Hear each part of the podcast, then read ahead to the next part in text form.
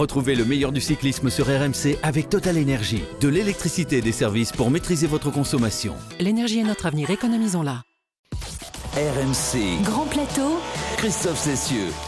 Salut à tous, c'était une journée magnifique à laquelle nous avons eu droit ce samedi sur les routes du Tour de Lombardie, dernier monument de la saison et des champions venus se mesurer à l'image de Roglic, Evenepoel ou encore Tadej Pogacar, des garçons susceptibles de battre et de remporter surtout la classique des feuilles mortes italiennes. Des émotions venues à la fois de l'arrivée de la course et le troisième rang dans cette classique de Tadej Pogacar qui rentre encore un peu plus dans la légende avec ce succès euh, et qui en même temps nous laisse un sentiment mitigé sur le bilan de sa saison avec son deuxième de revers dans, le Tour de France. Et si Tadej était tout simplement plus un coureur de classique que de grand tour, on se posera la question avec l'équipe. Autre héros, peut-être pas de l'ensemble des fans du vélo, mais d'une grande partie des supporters français qui, comme ils l'avaient fêté l'été dernier dans l'étape du Markstein, avant-dernière étape de la Grande Boucle, ont mis un barouf d'enfer sur la fin du Lombardie pour porter euh, Thibaut Pinot, leur idole. Kevin Morand, notre envoyé spécial, rentre d'Italie avec un reportage animé et des oreilles abîmées. Et à l'heure de la retraite bien méritée, on fera le bilan de la carrière de super Thibaut et on l'entendra nous en parler. Est-il satisfait de sa carrière? On lui a posé la question. Et puis en fin d'émission, on évoquera le conte de fées vécu ce week-end dans Paris Tour par un, un, tout jeune américain nommé Riley Sheenan, coureur stagiaire chez Israel Première Tech. Même Arnaud Souk n'avait pas sa fiche, il a été bien embêté quand il a remporté et franchi la ligne le premier. Ça se voit que t'as pas écouté. Non, je t'ai pas écouté. Ben voilà, c'est mal. C'est mal, Christophe. Il y avait des matchs de rugby. C'est très très mal. Ils sont là, ils sont venus pour disserter, débattre, euh, mordre omelets et tenter de décrocher euh, leurs adversaires. Une belle équipe de morts de faim, à commencer par celui qui ne mange que des fraises ou encore des tomates. Salut Cyril. Oui, bonjour, bonjour, c'est très bon surtout quand elles viennent du jardin. J'imagine bien. À ses côtés, il nous rentre donc de Tours où il espérait un nouveau succès d'Arnaud Neymar et paf ça lui est passé sous le nez. C'est un Américain qui gagne. Salut oh, Arnaud. Attention, attention, on me signale une chute de Christophe Cessieux dans euh, le hall de l'entrée avec sa valise. Bonjour Christophe. Alors il paraît que le promotion. Je pensais, je le trouvais un peu. T'as une énorme bosse là aussi là sur. Euh... Ça va Christophe? Il paraît que t'as chuté. Il paraît que que t'avais pas le, le badge pour rentrer balai. dans le studio. C'est la voiture balai qui l'a ramené. C'est terrible. C'est terrible ce qui se passe. Ça va Vous avez fini vos enfantillages Vous êtes content de votre coup là? C'est moi qui leur dis en plus que je suis tombé. Et ben voilà, regarde. Regardez, moi j'ai pas besoin d'une ambulance comme Arnaud Souk qui a eu une ambulance pendant trois jours quand même sur le Tour de France. Rappelez-vous quand même cette faux. chute, c'est complètement cette faux. chute terrible d'Arnaud euh, qui a mis trois jours et qui a inquiété toute la France, dont sa maman qui était quand même au, vraiment au 36e de tout. Finalement, tu t'en es sorti. Bon, j'ai vu ton ventre après la, la, la, fin du Tour de France. T'es pas du, plus bel effet. Oui, mais enfin bon, là le tien là, il est, euh, il est, pas top. Hein. Bref. Bon, j'ai perdu 3 kilos depuis le tour. Franchement, tu, me mérites, tu, te, tu ne félicites pas les, les belles initiatives. Enfin, un garçon complètement déprimé en ce lundi. Non seulement il n'a pas pu aller sur place assister à la dernière course de son idole, mais en plus ce matin, il est orphelin de Thibaut. Et oui, Comment va-t-il pouvoir supporter ce vide qui s'installe? Ça va, Pierre Amiche? Écoute, ça va, Christophe. Je me sors euh, plutôt bien, voire euh, mieux que prévu. Je suis un peu surpris, mais on y reviendra. Ouais. Alors, c'est parti pour Grand Plateau. Cruel dilemme pour nous aussi. Par qui attaquer ce, podcast hein, Par la folie Thibaut ou par l'exploit euh, Poggy Notre amour du, maillot et notre côté franchouillard nous a fait opter finalement pour les adieux du coureur de la FDJ euh, qui disputait Pierrot, euh, euh, ben, je sais pas combien de, courses, mais ça en fait un paquet quand même depuis le début de sa carrière. Est-ce que tu as réussi à, remonter le fil et à faire le compte? Pour toutes les courses oui. de Thibaut Pinot. Alors non, j'ai pas le chiffre, j'ai le nombre de victoires, j'ai le nombre de participations au Tour de France, mais j'ai pas le nombre de courses sur lesquelles il s'est engagé. Je vais chercher ça si tu veux. Bah non, non, non, mais c'était juste pour savoir si. Ah, tu me testes En, quoi, tant que fan absolu, si tu avais Ah, le nombre de 992 jours de course en carrière. 982 jours de Même pas 1000. Ouais. À 8 jours près. Il est resté sous les 1000 jours. Voilà, retour donc euh, sur cette course très particulière pour le chouchou des Français, attendu par une noria de supporters qui, comme au Markstein en juillet, lors de l'avant-dernière étape du Tour, ont attendu leur héros, leur l'ont encouragé, applaudi, poussé à la manière d'un Mbappé en finale de Coupe du Monde. Une folie douce vécue en son cœur par notre envoyé spécial, Kevin Morand. Oui, les chants des ultrapinots résonnent peut-être encore dans la vieille ville de Bergame, plus de 24 heures après cet après-midi de folie dans le Colle Aperto. Ils étaient 200 au départ, puis les rangs ont grossi. La foule s'est étalée sous un grand soleil au pied d'une chapelle avec de la fondue, de la bière à disposition. Oscar est venu spécialement de Brest. 14 heures de voiture, mais ça vaut le coup. Vu l'ambiance qu'il y a, on lui rend tout ce qu'il nous a donné aujourd'hui. Les poils se dressent là. Avant le passage de la course, Marc Madio est sorti de sa voiture, ce qu'il n'avait pas fait dans le petit ballon en juillet, acclamé, porté même par la foule. Charlotte, la compagne de Thibaut Pinot, est là aussi. C'est magnifique ce qu'il a réussi à accomplir. Ça me fait plaisir. Je sais que quand il va passer, il sera touché forcément. Un ancien coéquipier de Pinot à la FDJ, Jérémy Roy, avait fait le déplacement. Euh, par respect et reconnaissance pour Thibaut de tout ce qu'il a fait, il a su euh, rentrer dans le cœur des gens avec simplicité. C'est pas quelque chose qu'il a cherché ou qu'il a forcé. Et quand Thibaut Pinot est passé, l'essentiel était là, cette ivresse collective qui fait que le coureur Groupama FDJ avance au ralenti, touché, secoué de toutes parts par la foule. Ce pourquoi ses supporters étaient là. Il s'est fait bloquer par tout le monde juste avant nous. On était à 2 cm, c'était fou, grand sourire et tout le monde euh, en fusion juste pour Thibaut, donc euh, on n'en revient toujours pas. C'était intense, c'était serré. C'était une super journée, euh, complètement fou. On s'attendait pas à autant de monde. Les fans se sont ensuite regroupés devant le bus de la Groupama FDJ pour prolonger cette douce euphorie jusqu'au bout. Thibaut Pinot a pris le mégaphone. Vous dire merci, vous êtes les meilleurs. Je sais pas si je mérite tout ça, mais pendant 14 ans, vous m'avez jamais lâché. Hier soir, toutes les autres équipes sont déjà parties et un Thibaut Pinot apaisé distribue encore selfie et autographes avec face à lui déjà de la nostalgie. Voilà, impressionnant, euh, dingo même. Est-ce que vous comprenez, est-ce que tu comprends Cyril encore cette euh, Pinomania alors qu'il ne gagne plus euh, grand-chose depuis plusieurs saisons et on a l'impression qu'il est de plus en plus populaire course après course. Bon là, ça va s'arrêter là, mais c'est encore plus dingue que lors de la dernière étape du Tour de France. Oui, c'est plus dingue d'abord parce que sur le tour, on est entre Français, entre nous. on passe dans sa région, il a à tous ses supporters d'origine, hein, depuis qu'il court en junior, euh, groupe de supporters qui a grossi euh, au fil des années. Euh, on n'est pas dans quelque chose de démentiel, alors que se déplacer, se déplacer en Lombardie à côté du lac de Caume, de cette façon-là, oui, c'est c'est pas dingo parce qu'il y a, y a obligatoirement des raisons des raisons très profondes qui fait qu'on est capable de partir de Brest, j'ai reconnu l'accent d'ailleurs, du brestois, euh, et, qu'on va euh, jusque, comme je le disais, sur les bords euh, du lac de du lac de Caume. Comment expliquer tout ça? Je pense qu'il faudra peut-être attendre un certain temps avant d'analyser les les raisons qui font que certains coureurs atteignent des taux de notoriété euh, important sans obligatoirement avoir un, un, palmarès euh, très étoffé. Je me suis amusé à faire quelques petites comparaisons. Euh, alors pourquoi, comment, euh, c'est des questions que l'on peut se poser. Une chose est certaine, une chose est certaine, c'est que l'évolution de la communication aujourd'hui par les réseaux sociaux découple, décuple ces capacités de de monter en puissance sur des clubs de supporters. D'ailleurs, je pense que dans peu de temps, euh, Thibaut Pinot euh, sera vraisemblablement président d'un club de supporters du PSG euh, et il viendra avec les banderoles non plus aller Thibaut Pinot, mais aller PSG, aller Paris. Mhm. On verra ça. Mais ça, on le sait déjà qu'il est supporter du Paris Saint-Germain. Alors, je, je, me tourne vers Pierre Amiche, qui est vraiment le, le symbole de, de, de, ces fans. Alors, tu n'as pas bah, fait le déplacement. Ouais, mais je me reconnais pas dans les fans euh, qu'on a pu voir en Lombardie. Hein. Ouais. Non, pas du tout. Tu cries moins fort, tu chantes moins bien. Non, c'est pas ça. C'est simplement qu'aujourd'hui, il y a une part de rationnel. Thibaut Pinot, il plaît parce qu'il est authentique, parce qu'il est allé au bout de lui-même, parce qu'il y a un côté presque romantique, et puis il y a un côté irrationnel qui s'explique pas et qui, qui est qui dégage. C'est sa personnalité, c'est subjectif. Et, et ces choses-là accumulées font que c'est un personnage médiatique.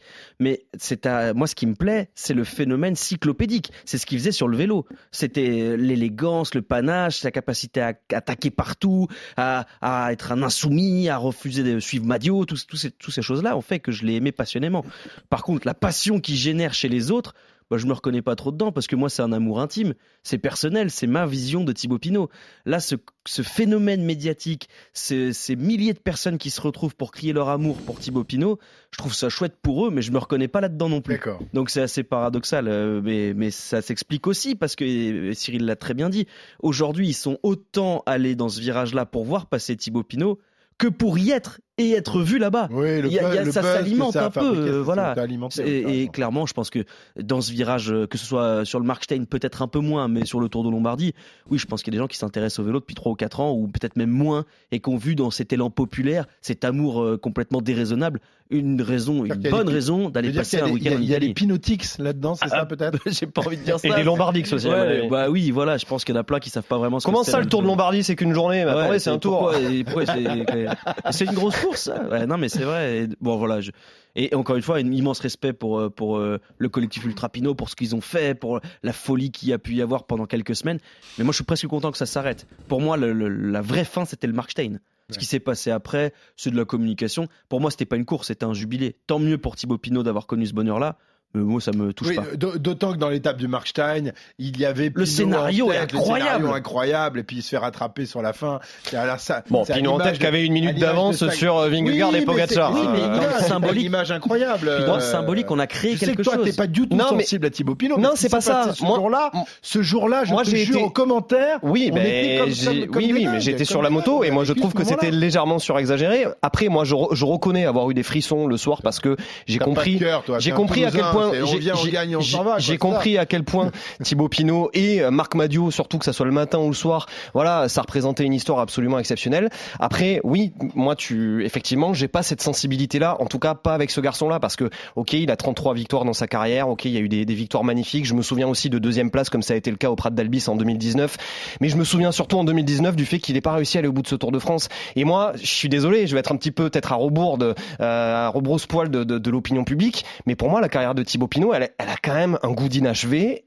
Il y a de la déception. C'est un petit peu décevant. Un seul podium sur un grand tour pour un garçon comme Thibaut Pinot, je suis désolé. Moi, je, Alors on va ça, en parler ça me de- déçoit du, un du petit peu. côté sportif et évidemment puisqu'il va faire le, il, il a fait le bilan euh, de sa carrière hier soir chez Marion Bartoli. Euh, Juste dans, dans les dans les phénomènes complètement irrationnels qui ont euh, en- enveloppé les, les stars du cyclisme, moi je, je pense à à des. Poucou dans les années 70, à des Virenque, La Vauclair, à la Vauclair Mania, à la la Alaf Mania aussi il y a quelques temps, euh, euh, le- euh, auquel on pourrait le, le- le rapprocher ce, ce phénomène, cette La Guimard. Mania. La Guimard Mania, je sais non mais on a oublié, il y a eu la Guimard Mania. Non, c'est pas vrai. Non mais c'est une question peut-être plus pour Cyril. Cyril, toi qui as connu toutes ces périodes finalement dans, dans le vélo et euh, on- le, le public français a besoin de, de, de, de s'attacher, de, trouver comme ça un, un, un coureur qui, qui sort un peu de l'ordinaire, même si c'est pas le coureur le plus fort de la planète. Alors c'est marrant parce que les coureurs qui sont les plus populaires sur le plan euh, sur le plan populaire, sur le plan médiatique, euh, sont comme par hasard des coureurs qui gagnent peu de courses en règle générale.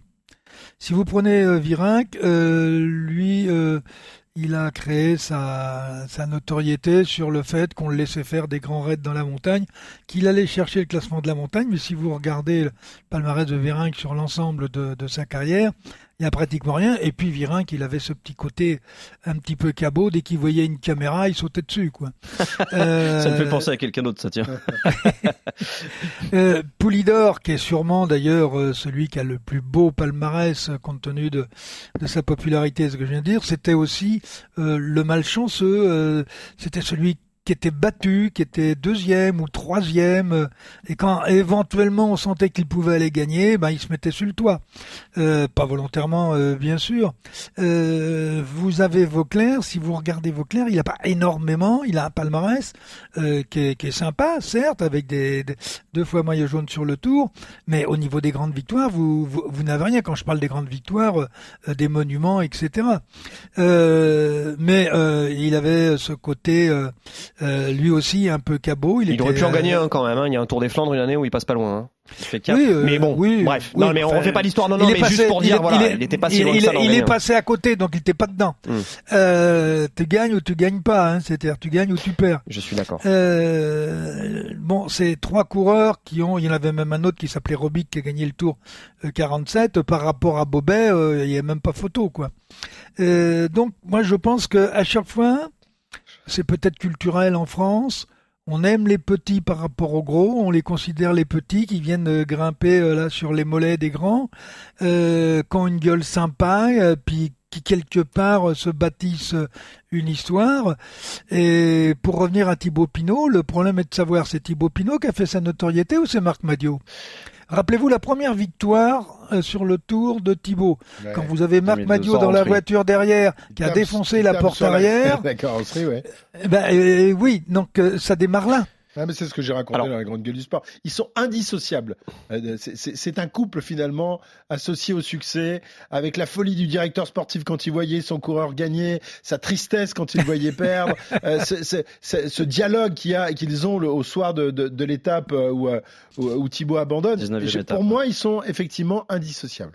Moi, moi, je voudrais, je voudrais juste, par exemple, comparer euh, Thibaut Pinot à un autre coureur bien connu de sa génération, qui est Romain Bardet. En gros, ça a été les, les deux là sur ces sur ces années 2010 euh, qui ont euh, le plus gros palmarès, en tout cas sur sur les grands tours. C'est là qu'on on voit bien quand même parce que euh, Romain Bardet, il a terminé deux fois sur le podium du classement général du Tour de France. Il a gagné plusieurs étapes sur le Tour de France, sur euh, le, tour, le Tour d'Espagne, meilleur grimpeur l'année où en 2019 où vraiment il était pas bien. Et pourtant, Romain Bardet. Il apparaît pas forcément aussi sympathique que ne peut l'apparaître euh, Thibaut Pinot au public. En tout cas, lui, il a pas son fan club. C'est bien la preuve aussi que c'est c'est pas juste une question voilà de euh, De victoire, de, de de- de. C'est c'est une question de façon de se comporter en course. Et c'est vrai que Thibaut Pinot a un côté vraiment, en tout cas pour l'ensemble de sa carrière, beaucoup plus feu follet que n'a pu l'avoir Romain Bardet. Puis tout simplement une personnalité. Voilà, peut-être le le, me- Il, le par- mec. il parle à la France. Voilà, il parle à la France, là euh, où Romain Bardet était peut-être un petit peu plus en retrait. On sent un petit peu plus le coureur, voilà, intellectuel qui va faire des émissions de, de philosophie sur France Culture. Je caricature un petit peu et, et je m'en excuse si jamais il nous écoute parce que je sais qu'il aime pas trop être ca- caricaturé comme ça, euh, Romain Bardet. Mais voilà, il y avait quand même un fond de réalité dans tout ça. Et puis c'est à chaque fois l'image qu'ils renvoient, même si c'est pas eux, c'est l'image que les gens captent, c'est les images à la télé, c'est de voir Romain Bardet dans une équipe ultra structurée qui roulait pour gagner le tour comme une grande équipe et qui espérait lutter les yeux dans les yeux avec Chris Froome, quand Thibaut Pinot lui faisait péter des cacahuètes à 70 bornes de l'arrivée. Et, et, il y a- et- et Cyril a totalement raison sur le fait qu'il y a la part d'irrationnel complet et je pense qu'il y a eu l'avant et l'après Poulidor. Avant Poulidor, on aimait aussi les gagnants, on aimait Anctil, on aimait Bobet, on aimait les coureurs qui étaient capables de gagner le tour. Après Poulidor, on a aimé ceux qui étaient capables de, leur- de raconter une certaine France. Et c'est le cas pour Thibaut Pinot.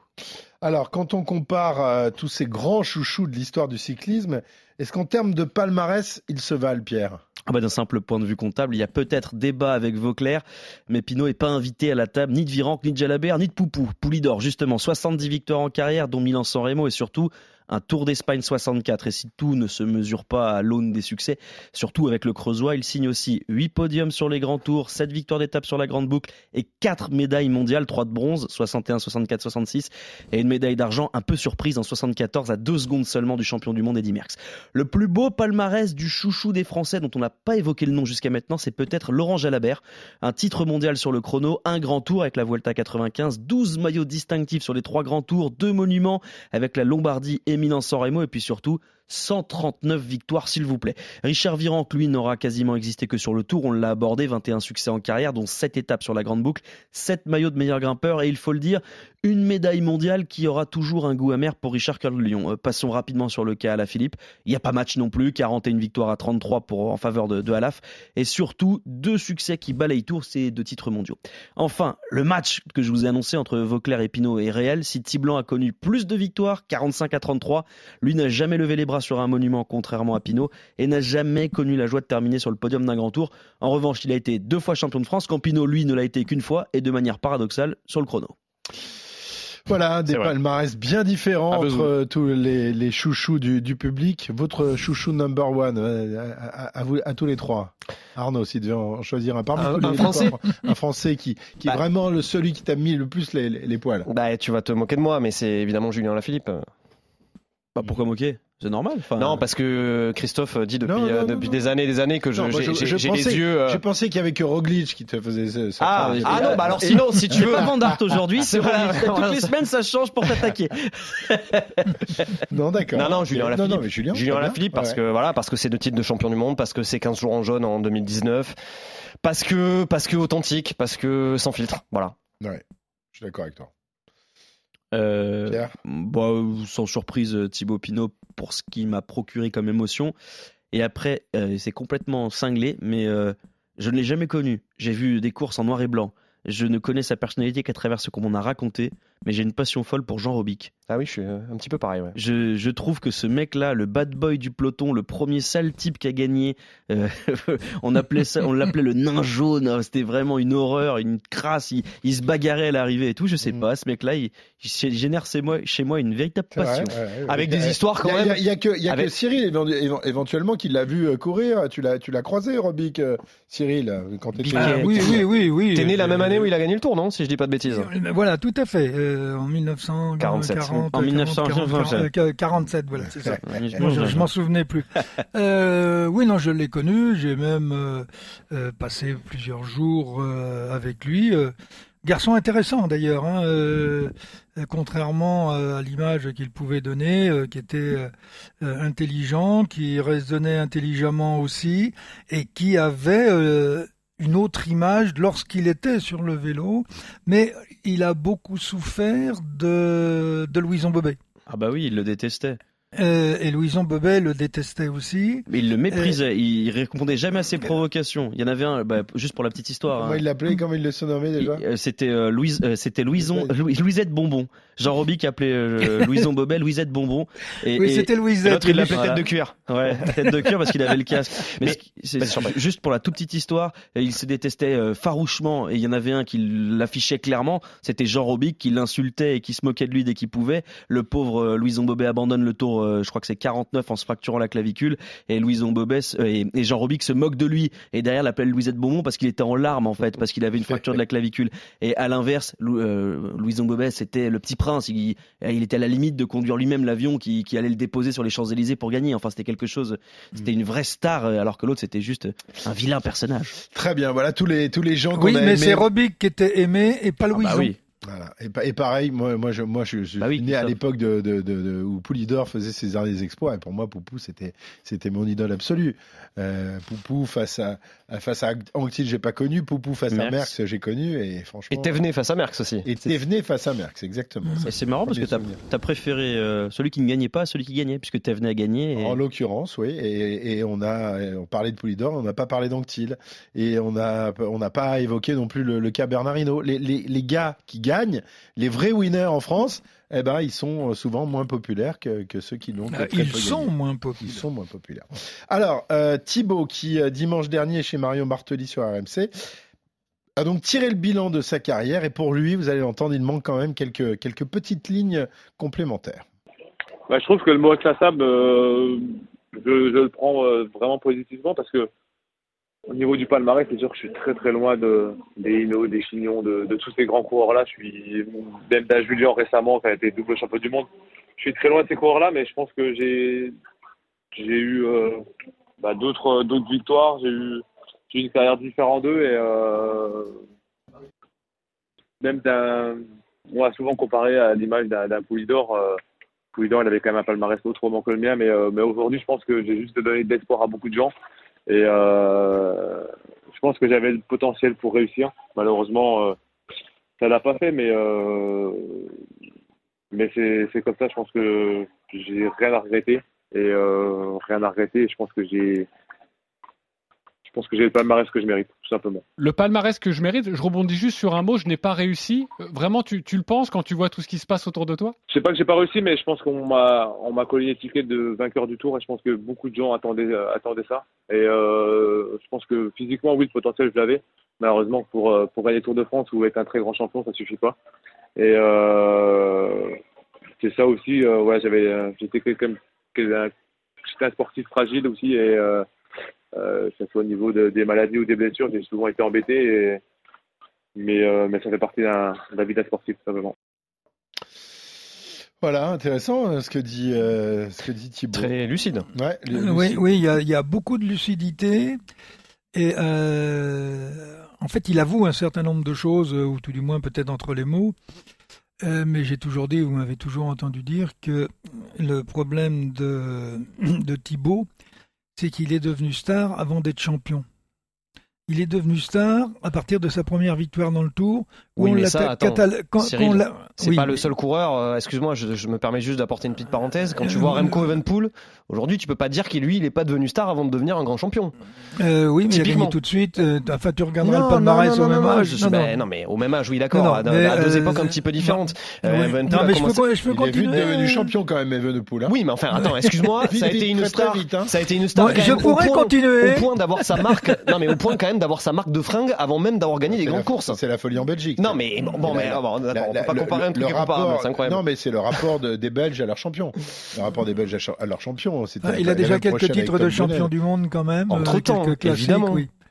Mais euh, pour revenir sur Thibaut Pinot, parce que c'était ça le sujet, euh, comme je le disais, il est devenu star avant d'être euh, avant d'être champion. On l'a mis en position euh, où on lui a fait croire qu'il pouvait gagner le qu'il pouvait gagner le Tour.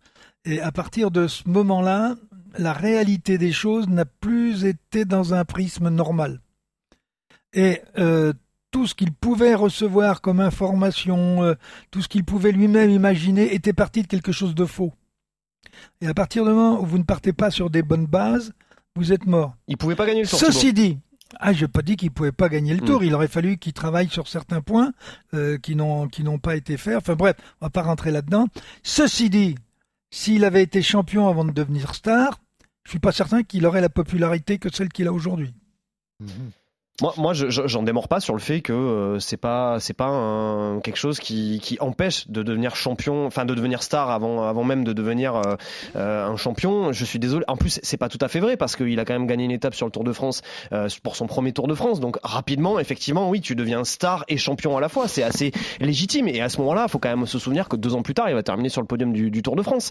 Donc c'est relativement légitime, moi je trouve, à ce moment-là. Et puis on est quand même dans un pays où le Tour de France est extrêmement important. Ça fait euh, en 2012, euh, à ce moment-là, une trentaine d'années, euh, un petit peu moins qu'on n'a pas gagné le Tour de France, euh, enfin qu'un Français n'a pas gagné le, le Tour de France. Je- juste, moi je, je- je suis désolé, mais je, je reviens sur Remco Evenepoel, c'est pareil, il a été starisé avant même de gagner les Il grandes avait courses. 19 ans quand je il peux a même gagné ses, plus grandes, ses premières grandes courses.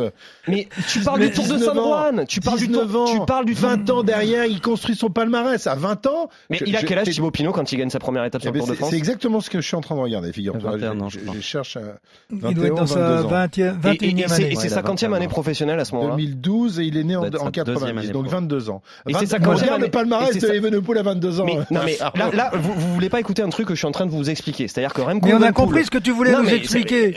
Remco Evenepoel était une star avant de devenir un champion, dans le sens où ce garçon avait gagné seulement des petites courses d'une Ah, semaine. On ah, expliquait que c'était la future star, à raison probablement, Mm. la future star du cyclisme. On en a fait une star avant même qu'il soit un champion. Je suis désolé, quand tu gagnes le Tour de San Juan, t'es pas un champion. Le mec a quand même une marque, une marque de fringue à son nom. Mais je, crois, je crois que non, ce qui mais fait- c'est pas. c'est- Non, mais euh, euh, Arnaud, euh, il est devenu star avant d'être passé pro. Il avait déjà combien de titres de champion du monde? Oui, voilà, s'il était avec quatre titres de champion du monde, deux juniors, Non, deux mais espoirs. attendez, euh, Mais- faut, Et, et- contre la montre et sur la route. Oui, mais je dans crois que c'est une question de comme- personnalité, euh, en fait, Cyril. C'est-à-dire qu'il y a, Oui, il y a des gars qui sont capables de l'encaisser. Il y a des gars qui sont capables d'être starifiés avant même d'avoir des résultats probants. Euh, sans faire de parallèle avec d'autres sports idiots, mais Kylian Mbappé a, a été programmé pour être euh, une méga star. Il y a des coureurs qui ne le sont pas. Je pense que Thibaut Pinot a vécu ça comme quelque chose de trop difficile à assumer. Et d'ailleurs, un des premiers trucs qu'il a dit l'année de, l'annonce de sa retraite, c'est quelque chose qu'il a répété deux ou trois fois et à chaque fois, ça m'a fait bizarre d'entendre ça dans la bouche d'un coureur cycliste et il a dit Je pense que c'est mieux pour moi de ne pas avoir gagné le tour. Oh Et ça en dit tellement long sur un, son incapacité euh, totale. Poulidor l'a dit aussi. hein. Ouais, mais c'est fou. Ça, ça en dit, ça en dit long sur son incapacité totale à Mm. le gagner, parce que je pense qu'il faut être convaincu. Et Madio l'avait dit, il faut y penser en se rasant le matin. C'est peut-être un peu, un peu abusé, mais voilà, il il faut tous les jours y croire. Et puis la deuxième chose, c'est en arriver à se dire que c'est mieux pour pour soi-même de ne pas être encore plus médiatique. Bon, bah, ça veut dire aussi que qu'il n'était pas taillé pour ça, tout simplement. Moi, je pense que 2019, il y a un acte manqué. On saura jamais la vérité. Je pense que la vérité, elle est pas si méconnue que ça. Et euh, voilà. qu'il était blessé. Alors, je, voudrais, que je- c'était je voudrais ajouter autre chose sur, euh. sur Thibaut. Quand, on, quand je dis, euh, quand il gagne sa première étape, il est devenu star. Le seul problème, c'est qu'il a pris le départ d'un Tour de France qu'il n'aurait pas dû prendre, car il n'avait pas la maturité pour prendre le départ du Tour cette année-là. Oui, mais il, il remporte une étape cette année-là. Oui, mais c'est pas parce que tu remportes une étape lui que tu as-. Non, mais tu as raison, mais euh, d'un seul coup, là, en l'occurrence, il est devenu Et une termine- star. Là, ce jour-là, cette année-là, cette année-là cette année-là, 21. on organise, Il termine dixième on orga- excusez-moi, on organise une interview en tête-à-tête à son hôtel euh, entre Thibaut Pinot qui a remporté une étape deux jours plus tôt et Cyril Guimard. Une, une- voilà, avec les caméras derrière Ah, mais c'est ça, la micros. pression, quoi. Et d'un seul coup, la pression est montée. C'est un truc de. Tu t'en rappelles, Cyril, de, de- de cet entretien. C'est la première fois qu'on vous. euh, Oh, J'ai dû être langue de bois là, non? Oui. Oh, Bah, c'est pas- Oh, comme d'habitude. Non, non, parce que bon, euh, euh, si vous prenez Bernard Hinault, Bernard Hinault, il peut faire le tour un an plus tôt. Hmm. Avec Bernard, on a discuté, on a dit non, tu fais pas le tour 77, tu feras le tour 78, parce que 77, pas prêt. Il prenait le tour 77, euh, il finissait peut-être sur le podium, il gagnait peut-être une ou deux étapes, euh, peut-être les, les contre-la-montre déjà, euh, sauf qu'il aurait peut-être jamais gagné le tour 78, il en aurait peut-être jamais gagné un seul.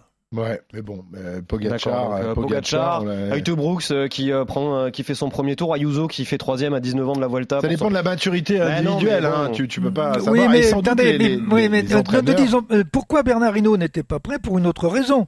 C'est qu'il était parti à l'armée et qu'à l'armée, il n'a pas fait de vélo pendant un an. Oui, oui. Ouais, non, mais il faut bien ça- regarder les. Non, mais Bon, il là, y a là, les on est faits qui tranquille. parlent. On est tranquille avec l'armée. Là, c'est une Ah, a journée d'appel. Ouais, bon, une à l'époque, il y avait l'armée. Ça dure trois plombs, mais on parle avec des militaires, euh, ça va aller. là. Alors messieurs, euh, est-ce qu'on va oublier rapidement Thibaut Pinot et qui pourrait le remplacer dans le cœur des Français? Est-ce que vous avez des, des noms comme ça pour euh, former un nouveau cup pour, pour un coureur euh, tricolore? Est-ce qu'on va Est-ce que va- vous séchez ou est-ce que vous Alors, avez des noms? Moi, je vais déjà te répondre à la première partie. Est-ce qu'on va se rappeler de lui? Ben, Je pense pas, malheureusement.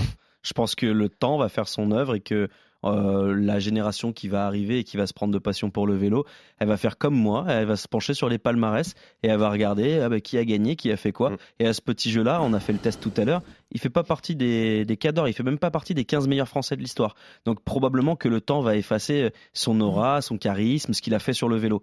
Qui pour le remplacer Surtout que manifestement, il fera rien pour l'entretenir dans le temps. Oh, je, eh ben, ça, Oh, je détrompez-vous, détrompez-vous. On verra. Ouais, et qui va le remplacer? Et ben là, j'en ai aucune idée. Parce que Alors, c'est- il y a, c'est- il y a c'est- un nom. C'est tellement irrationnel. Il y, a, il y a- il y a un nom qui pouvait le faire, et vous allez voir comme ça va très vite. Lenny C'était Martinez. Julien. Ah. Julien, en deux ans, Mm. sa popularité a complètement chuté. Ouais, mais c'est suis parce que d'accord c'est avec toi, irrationnel. Tant que c'est irrationnel, il n'y a pas d'explication. Donc s'il n'y a pas d'explication, ouais. Parce que comment, paradoxalement, pourquoi Julien, et c'est pourtant c'est pas français du tout, on aime le, on aime le champion, alors plus vrai que nature, mais qui gagne. Pour le coup, voilà, on aime ce champion français qui, euh, qui, qui- pour une fois, qui gagne. Euh, et maintenant qu'il gagne plus, c'est vrai que bah il est peut-être un petit peu moins, euh, un petit peu moins populaire. il est moins dans la lumière, moins Voilà. attachant, il est moins fort sur le Et Tour puis de il court pas non plus dans une équipe française, donc Ouais. euh, voilà, ça s'arrête pas. Et puis il court dans une équipe aussi où la communication est quand même très, euh, Ah oui, oui, c'est ça. On très l'entend- fermée. on- on l'entend très peu. Et je pense qu'en termes de, de popularité, Oh, c'est pire, que ça. Maintenant, dans ses interviews, il dit plus rien. Le fait, voilà, le fait qu'il ne dise plus rien, qu'il ne parle plus, eh bien, de- du coup, il n'attire plus l'attention et aujourd'hui, il est devenu quasiment un coureur lambda et c'est terrible. Et c'est pour ça qu'il faut qu'il euh, euh, puisse revenir dans une équipe française et qu'il soit ça sera pas pour tout de ouvert, hein. qu'il puisse s'exprimer parce que ce garçon, en plus, il a, il Bah, a il- tellement de choses à nous raconter. Il est drôle, il est sympa. Euh, et là, il est enfermé là chez Tonton Pat. Il faut qu'il se casse de chez Tonton Pat, c'est pas possible. Euh, alors, Marc Madio, lui, en tout cas, vous allez voir, il perd pas le nord. Le nord. Il s'est exprimé devant les, les, fans de Thibaut Pinot et il a lancé un, message aux fans. On, l'écoute. Vous êtes très nombreux. C'est émouvant de vous retrouver. Je crois que c'est unique et exceptionnel ce qui se passe depuis le dernier Tour de France. Ce qui serait bien, c'est aussi pour se souvenir de Thibaut, bah, les ultras continuent et en soutenant tous les coureurs de l'équipe. Eh ben voilà, venez soutenir Godu, Oui. Martinez, Grégoire et, c'est malin. et. Bah, c'est malin, impossible, oui. mais malin. Ah, vous voyez, de- demain, dans un virage, le virage Godu, je, je n'y crois pas une seconde. CUG, le collectif ultra Godu. Alors là, je n'y crois pas une seconde. Et c'est Ou le cul, le collectif Italeni. Bah oui, pourquoi pas le cul. Tous dans le cul, ça va être énorme. Non mais c'est vrai. Très bien, voilà ce qu'on pouvait dire euh, sur euh, sur Thibaut Pinot. On va maintenant s'intéresser à un, un autre champion, un coureur euh, présent lui aussi sur ce Tour de Lombardie qui est entré encore un peu plus dans la légende du vélo. Euh, son nom c'est Tadej Pogacar qui en remportant en solitaire le Tour de Lombardie et en signant là son 17e succès de la saison, euh, huit mois après le premier en Espagne, est encore, encore un peu plus entré dans la légende. J'ai une course italienne qui décroche également pour la troisième fois de rang, et là c'est encore mieux. Cela lui permet d'entrer dans le club fermé des triples vainqueurs successifs de la grande épreuve italienne, aux côtés de Binda et de Coppi, qui lui en a rapporté, a remporté quatre d'affilée dans les années 40. Et pour se remettre dans le bain, on va écouter une petite prod de ses succès de l'année. Ils sont innombrables. Un éclair dans la montagne venu de Slovénie. Tadej Pogacar. C'est qui le patron c'est moi. C'est toi le patron. Tadej Pogacar, qui est le roi, qui est le roi pour l'instant de cette 81e édition de la course au soleil devant David Godu. C'est un surdoué, c'est un monstre, c'est même un dieu vivant du vélo. Tadej Pogacar qui commence à comprendre désormais à 500 mètres de l'arrivée. Tadej Pogacar a esquissé un petit sourire parce qu'il le sait, il est en train de marquer l'histoire. Mais on ne reviendra pas sur Tadej Pogacar, le Slovène va remporter la flèche wallonne. C'est le moment décisif de cet Amstel. Il est en train de partir. 50 ans après, Eddy Merckx, le voilà qui réalise le triplé. Tadej Pogacar, nous au Lion des Flandres. Attaque de Pogacar, attaque de Pogacar. Et voilà, il vient de lâcher. Et Vingegaard qui a du mal à suivre. Et cette fois, c'est Pogacar qui va aller s'imposer. Nouvelle victoire d'étape pour le Slovène avec son maillot blanc. Pogacar s'impose aujourd'hui à contre-Cambas. Les deux premiers du classement général qui vont s'expliquer pour la victoire d'étape. Pogacar est le plus fort. C'est Pogacar qui s'impose ici au Marstag. 400 mètres de l'arrivée pour Tadej Pogacar. Ça va très vite. C'est en descente l'arrivée à Bergame. Tadej Pogacar qui va aller l'emporter. Son troisième tour de Lombardie d'affilée. L'exploit est monumental. Pogacar qui va s'imposer avec presque une minute d'avance sur ses poursuivants. Tadej Pogacar, c'est quoi? C'est 17 victoires cette année. C'est 63 victoires en tout à seulement 25 ans. Tadej Pogacar remporte le Tour de Lombardie 2023. Voilà, incroyable Pogacar qui a fait euh, bah, perdre la voix à nos, commentateurs, Arnaud Souk, Pierre-Yves Leroux, euh, Johan oh bah ça, va, ça, va, faire du bien s'ils peuvent plus parler. Oh, on va pouvoir s'exprimer, Il fait du mauvais esprit quand arrive octobre, t'as vu, c'est vivant la fin de la saison, là, on sent qu'il supporte plus trop les copains. Un Pogacar qui, malgré cette nouvelle ligne ajoutée à, sa légende et à son incroyable palmarès, n'a pas montré, vous allez entendre, un enthousiasme particulier en conférence de presse. Il est content, évidemment, de ce succès, de sa saison et il évoque également en quelques mots son avis sur le transfert de Roglic chez Bora euh, et en quoi ça pourrait servir l'intérêt de la compétition sur route en 2024. I feel great. It's a third consecutive victory and uh, yeah, it's unbelievable. It's a dream race for any cyclist. So yeah, it's uh, the last monument, the last uh, big race of the season, uh, yeah, it's a beautiful race. And yeah, I'm really without any words that I, I could finish it off today also and uh, that it's third time in a, in a row. It was a strange season for me this year with uh, injury, but uh, it was a really great season. And now I, I can uh, relax. I can uh, try some some new stuff in the in the winter and uh, enjoy enjoy the life and try to prepare for the next season slowly and step by step. Next year it's Roglic at Bora, Vingegaard at Jumbo, and you at UAE. Uh, does that help that Vingegaard and Roglic won't race together next year too? I think it's going to be interesting to see them and the different teams. I think that could be even more interesting in the tour, in the other races. Uh, but uh, we have to wait and see what, what brings next season. Voilà, Tadej Pogacar qui dit ça peut être intéressant pour euh, pour la saison prochaine, le fait que euh, eh bien il y a peut-être moins de frelons dans la même équipe, que Roglic soit chez Bora, Evenepoel chez Soudal et lui chez UAE, on aurait quand même un, sacré euh, plateau pour pour le Tour de France. Est-ce qu'on en est-ce qu'on en fait déjà trop à, à, quelques mois du départ de, de ce Tour, Cyril C'est vrai que on a toujours on imagine toujours avoir les plus grands au départ du du Tour et quand ils y sont, bah, souvent ça se limite à, à une bagarre à deux. Est-ce que là tu es très optimiste pour 2024 pour ce tour avec la présence de tous ces champions. Non, je suis pas ni pessimiste ni optimiste, mais je crois que l'histoire nous a appris que vous n'aviez jamais tous les meilleurs au départ du tour. Quand je parle tous les meilleurs, les quatre ou cinq meilleurs. Il y a toujours euh, un qui a une fracture de la, de la clavicule, l'autre euh, qui a eu euh, une maladie X, Y ou Z. Et puis il y a les impératifs de leurs équipes qui vous dit que euh, Roglic ne sera pas sur le Tour d'Italie qu'il a gagné cette année. Mmh. Donc je, je me dis que moi, avoir, avoir les quatre par expérience, vous ne les avez jamais. Et puis là, on parle que des top top niveaux, mais faut pas oublier qu'il y a quand même des Carapace, des Henrik Mas, euh, Landa. Oui, va puis la jeunesse aussi qui arrive, parce qu'on parle des de frelons, mais les- voilà, avec De Brooks, avec Roglic chez Bora, euh, Ayuso avec euh, Pogacar euh, chez, euh, chez UAE. Sur, sur le papier, on peut avoir 10 vainqueurs potentiels de la Grande Boucle euh, si on voit large. Si on voit large. Christophe, je te vois faire la moue. Tu sais qu'un Tour de France, c'est des choses J'adore, vous êtes, d'éternels optimistes. 10, 10 vainqueurs potentiels euh, Bah oui. du tour. Oui, bien Non, c'est pas vrai, il y a pas. Mais, non, mais il y en a vous pas êtes de sérieux Après, il peut se passer n'importe quoi. Vingegaard, il peut se casser la euh, gueule voilà, pour la première étape, c'est comme ça. Pogacar Cette aussi. année, cette Et année Carapace, Ah et si, Henrik si les 4 meilleurs s'envoient s'envoient dans le ravin dès la première Bah, c'est étape, pas- effectivement. bah oui, mais regarde, ça en, peut 2000 en arriver. 2014, c'est comme ça que Nibali notamment a gagné son, Tour de France. Même si, euh, voilà, il, était très performant, Contador, mais Froome qui s'était foutu en l'air, ça, ça peut arriver. Il y en avait deux. Le Oui, troisième bon, favori, euh, c'était Nibali. Bah voilà, c'est le troisième qui s'est imposé. Bah, Bah, tu de vas pas temps me en dire qu'il y a temps- 10 mecs qui peuvent gagner le tour, Pierre. Je suis désolé. Bah, je te- Non, non, non, si. non, non, Pierre. Non, Pierre, je suis d'accord avec le chef.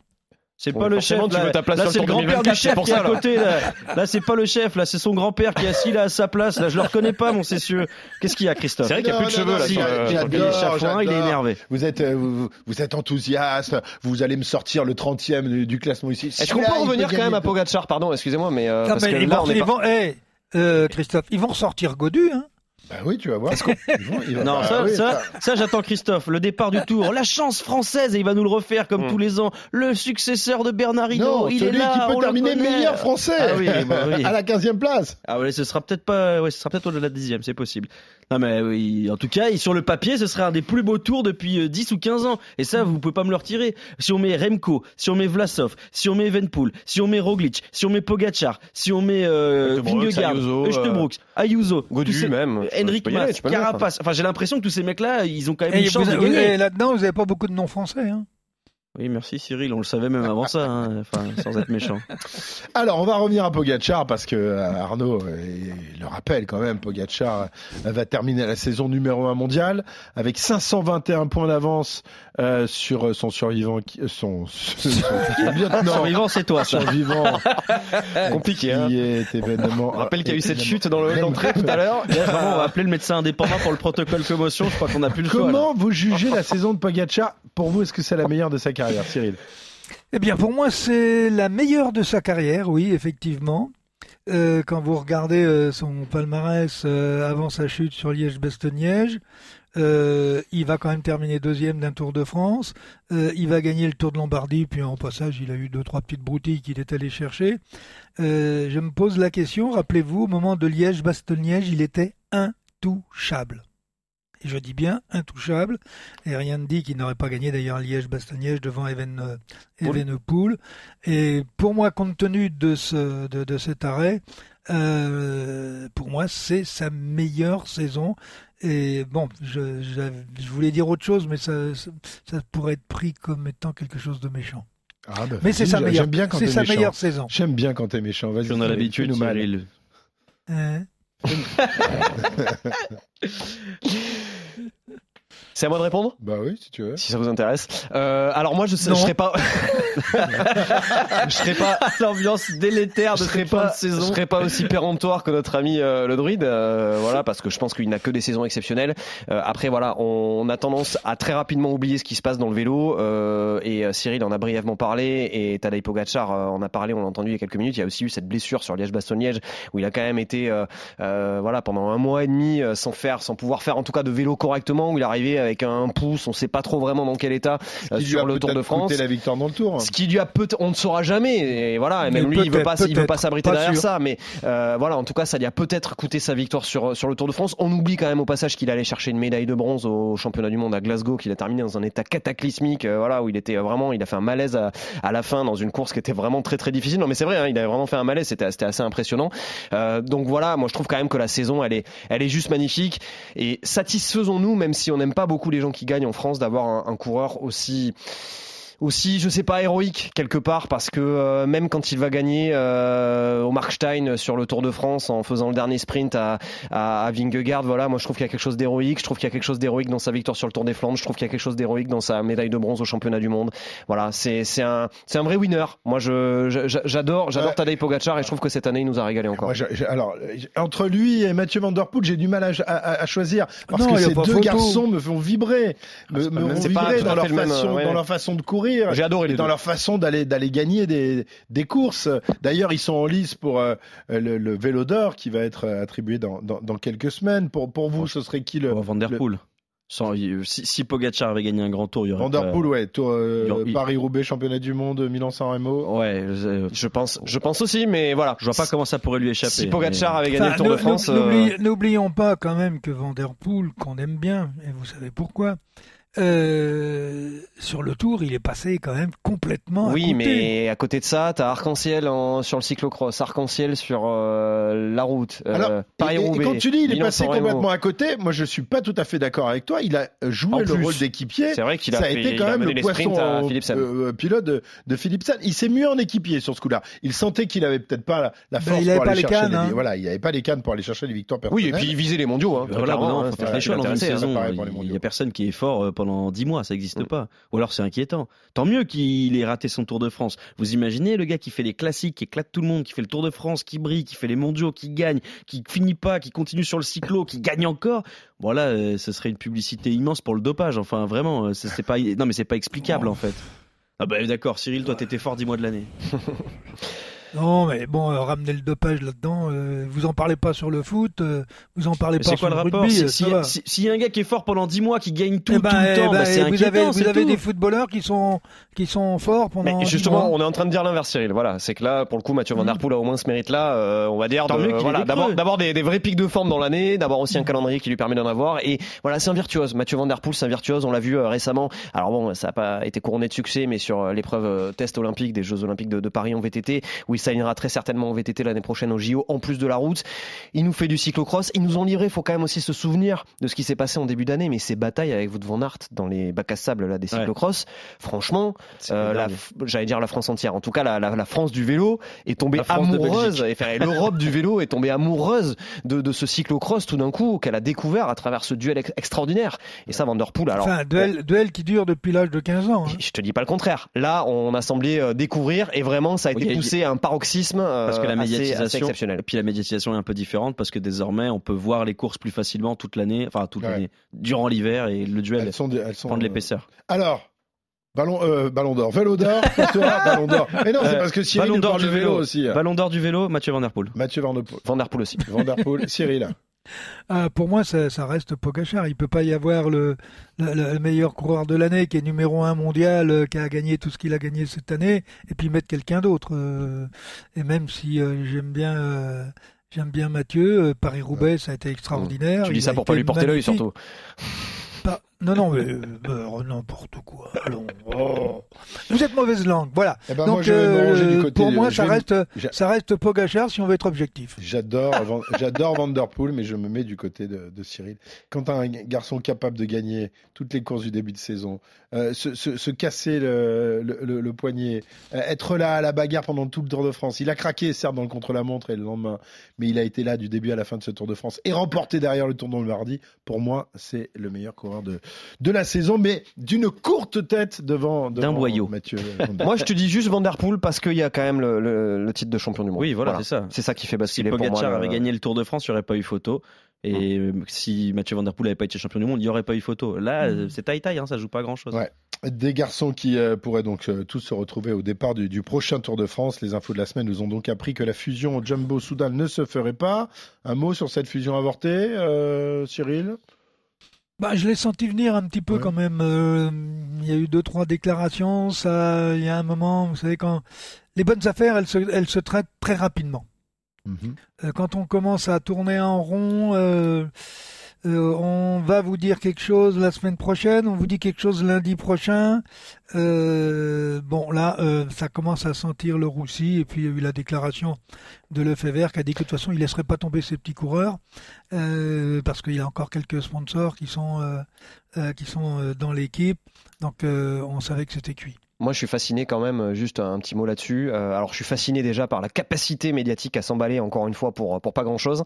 Et je suis fasciné euh, aussi euh, par euh, la capacité de certains sponsors dans le vélo, euh, de comme ça, de, de de dire on va passer d'équipe en équipe et puis ça gêne personne. En gros, on a Soudal qui l'année dernière a quitté quand même l'équipe belge Lotto Soudal, qui est devenu Lotto Destiny, qui a donc euh, été sponsor principal pour devenir donc l'équipe Soudal Quickstep et qui là était manifestement prêt quand même de ce qu'on on a pu en, en savoir à se barrer chez les Néerlandais de, de Visma, euh, voilà pour faire Soudal euh, Soudal Visma. Moi, je trouve ça assez fascinant quand même quand tu signes des contrats comme ça de pouvoir euh, voilà. On est en train de si vraiment euh, il y, a, il y a un fond de vérité, manifestement il y en a un puisque c'est Richard Plougueux qui l'a dit lui-même et Patrick Lefebvre également. On est quand même en train d'aller vers euh, voilà une, une footballisation Ouais, euh, non, mais du, du milieu ça s'appelle cycliste. le libéralisme, mon Mais ami. c'est- vrai que les, les, Soudal, les sponsors, euh, les sponsors c'est chaud pendant quand des, hein. des siècles étaient associés à une équipe, à une identité. Aujourd'hui, ils vont de, de, de, de- de- d'équipe en équipe. Mais là, Soudal, Euh, ça aurait été quand même fascinant. Il quitte l'an passé euh, l'auto et pour euh, venir chez Quickstep et puis oh bah tiens allez on va aller chez Visma.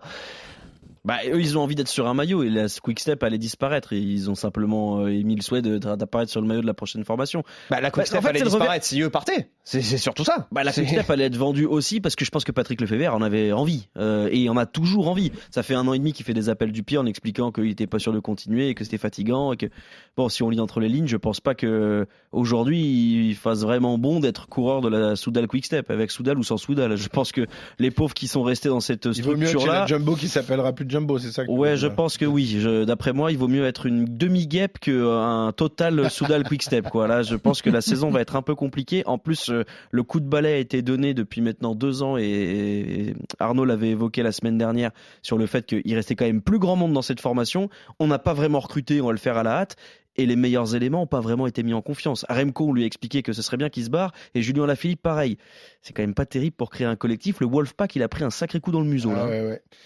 Il a plus beaucoup de, de poils sur le, sur le, Et- sur et ouais. et euh, la, question que l'on peut se poser, c'est Remco. Remco, il va être dans quelle équipe l'année prochaine? Parce que s'il veut aller sur le tour pour le gagner, euh, pour l'instant, euh, je suis pas sûr qu'il ait l'équipe pour le faire. hein. Bah, reste, euh, clairement pas l'équipe pour le faire là. Là, il a Bah, Henrik oui. Mas avec lui et point barre. Là, il a, il a vraiment euh, rien du tout. Très bien. Euh, Il y a plus de grandes courses derrière nous. Je crois qu'il reste. Euh, Henrik Mas, qu'est-ce que je raconte C'est Mikel Oui. Landa. Mikel Landa. Landa. Landa. Oui, enfin Landa, c'est pas le plus sûr non plus. hein. Ah non, que- non, clairement pas. Alors, messieurs, je vous le disais, euh, les grandes courses sont toutes derrière nous maintenant. Il restera le Tour du Guangxi. Je sais pas si tu y vas. Nice. euh, Oui. Oui, oui, bien sûr. j'ai Trois mon visa pour la Chine, euh, voilà. Il part pour trois semaines. Mon dernier passage en Chine pendant les Jeux Olympiques de Pékin était tellement exceptionnel. On notera quand même les présences de Arnaud Delis, euh, Ah. de euh, Peyo Bilbao, de Yann Izagir. Euh, tous les autres sont quasiment en vacances. Et puis évidemment, dans, dans quelques jours, on va connaître le parcours du Tour de France 2024. Ce sera le 25 octobre, en fin de matinée au Palais des Congrès de, de Paris, euh, dévoilé évidemment par le, le patron du Tour, Christian Prudhomme. Le 26 Euh, même, je crois. C'est le 26, d'accord. Je pense. C'est le 25. Bon, c'est pas c'est pas grave. Non. Euh, alors, je sais qu'Arnaud bosse sur le sujet avec sérieux application. On va pas tout vous dire aujourd'hui.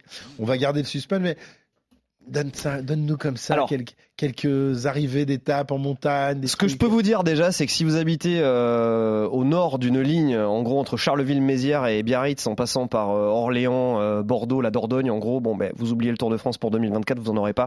Ce sera plutôt, ce sera plutôt pour 2025. Donc en gros, exit le nord, la Normandie, la Bretagne, euh, région euh, Val-de-Loire, etc. A priori, il y, y aura pas de, euh, il y aura pas de Tour de France en, en Ça 2020, commence à en faire 2024. beaucoup, hein. Donc euh, départ en Italie, ça on le sait, avec plusieurs étapes, euh, trois étapes en Italie, une arrivée en France pour la quatrième étape, on va aller du côté de Valoir a priori. Ensuite, on va remonter vers la Côte d'Or où là il y aura euh, trois jolies euh, étapes et euh, notamment un contre-la-montre. Peut-être un contre-la-montre par équipe qui serait le premier euh, depuis ouais. Bruxelles en, en 2019, euh, depuis le, le contre-la-montre de l'atomium, de l'atomium pardon. Et ensuite donc on va redescendre en plusieurs actes, pas vraiment très folichons vers les Pyrénées. Je dis pas vraiment très folichons, à l'exception peut-être de cette étape sur laquelle on, on travaillerait a priori autour de Troyes euh, la veille de la première journée de repos. Alors Troyes comme ça, tu vas me dire Christophe, ça te passionne pas Eh bien pourtant, sache qu'il y a euh, des chemins calcaires dans le vignoble Ah. autour de Troyes et à quoi ça pourrait nous faire penser? Eh bien ça pourrait nous faire penser Paris-Tour, à ce qu'on a vu à Paris Tour ou ce qu'on voit sur les Bianche tous les ans. Donc on pourrait peut-être avoir une étape comme ça qui ressemblerait au Strade Bianche euh, sur euh, le Tour de France 2024. Bref, ensuite on aura les Pyrénées avec plusieurs arrivées au sommet, a priori notamment une arrivée au Plat d'Adé pour les 50 ans de la première arrivée à Saint-Lary, euh, une arrivée qui était potentielle également au plateau de Beille, mais ça reste quand même avec des euh, gros guillemets, avec de gros points d'interrogation. Et ensuite, direction les Alpes. Alors là, Christophe, tu vas être servi, les autres Alpes, avec Super Dévolu, a priori. On va tourner autour du lac, du lac de Serponçon. Ah, mais mes antennes me, me parlent, m'évoquent euh, un La- passage par la, cime de la Bonnette à oui, 2800 et au col et quelques mètres. Alors c'est pas un col la cime de la Bonnette. Le col de la Bonnette, il, est à 2700 De mètres. la bonnette reste fond même. Mais euh, la, la cime, voilà, c'est c'est une route qui a, qui a au-dessus, euh, qui, est, qui est elle pour le coup la plus haute route euh, d'Europe. Et voilà. Et ensuite peut-être une arrivée à Isola 2000. On sait qu'il y aura déjà une arrivée au col de la Couilleule la veille de l'arrivée et ce contre-la-montre finale Monaco-Nice avec une Ah, arrivée le place Mercantour en force, le Mercantour en force dans cette euh, édition 2000. Tu m'as dit quand le- le- la date? Le Il 26 non sera dévoilé Non, c'est le 25. C'est le 25. Ouais, ouais, c'est le 25. D'accord. Si tu vas le 25, 26, tu seras peut-être un petit peu à la Palais des congrès de, de Paris, donc pour. euh, Ça m'arrange eh, pas ça. il, avait, il avait pris son mercredi. euh, Ouais, C'était le jour des enfants, il Ouais, pouvait ouais, pas. ça m'arrange pas des masses cette histoire.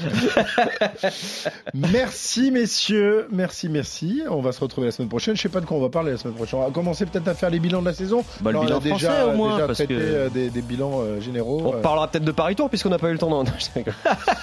Ouais, ah ouais, ouais, c'est sûr. On voulait évoquer le, le cas de ce De cet jeune Américain. coureur américain, en espérant qu'il en gagne Voilà. dans sa Bah, carrière. en tout cas, voilà, sachez, puisque tu l'as quand même annoncé dans le sommaire, on va juste en Ouais. parler en deux secondes. Donc, vainqueur de, vainqueur de Paris Tour, hier, Chian, premier américain à s'imposer, stagiaire seulement euh, chez Israël Première Tech depuis le mois d'août. Et là, euh, voilà, il nous a annoncé hier que, bah, de toute manière, il y avait quand même, ça sentait bon pour lui potentiellement pour signer un contrat professionnel. Ah bah, mieux, ouais. La vi- non, mais même avant, même sa victoire sur Paris il Tour, mais sa victoire, voilà, à la hausse, même, bah, hein. devrait, devrait être, euh, devrait, euh, ça, ça devrait le faire pour lui. Et euh, voilà, bon, en attendant, il est retourné à, je crois qu'il habite à, à Gironne en, en Espagne. Enfin, il habite, il habite dans sa valise, nous a-t-il dit hier.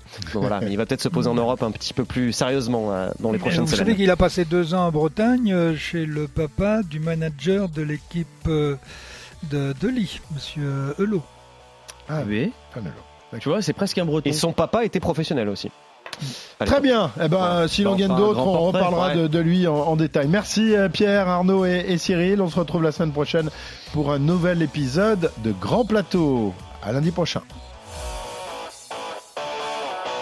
Retrouvez le meilleur du cyclisme sur RMC avec Total Énergie. De l'électricité et des services pour maîtriser votre consommation. L'énergie est notre avenir, économisons-la.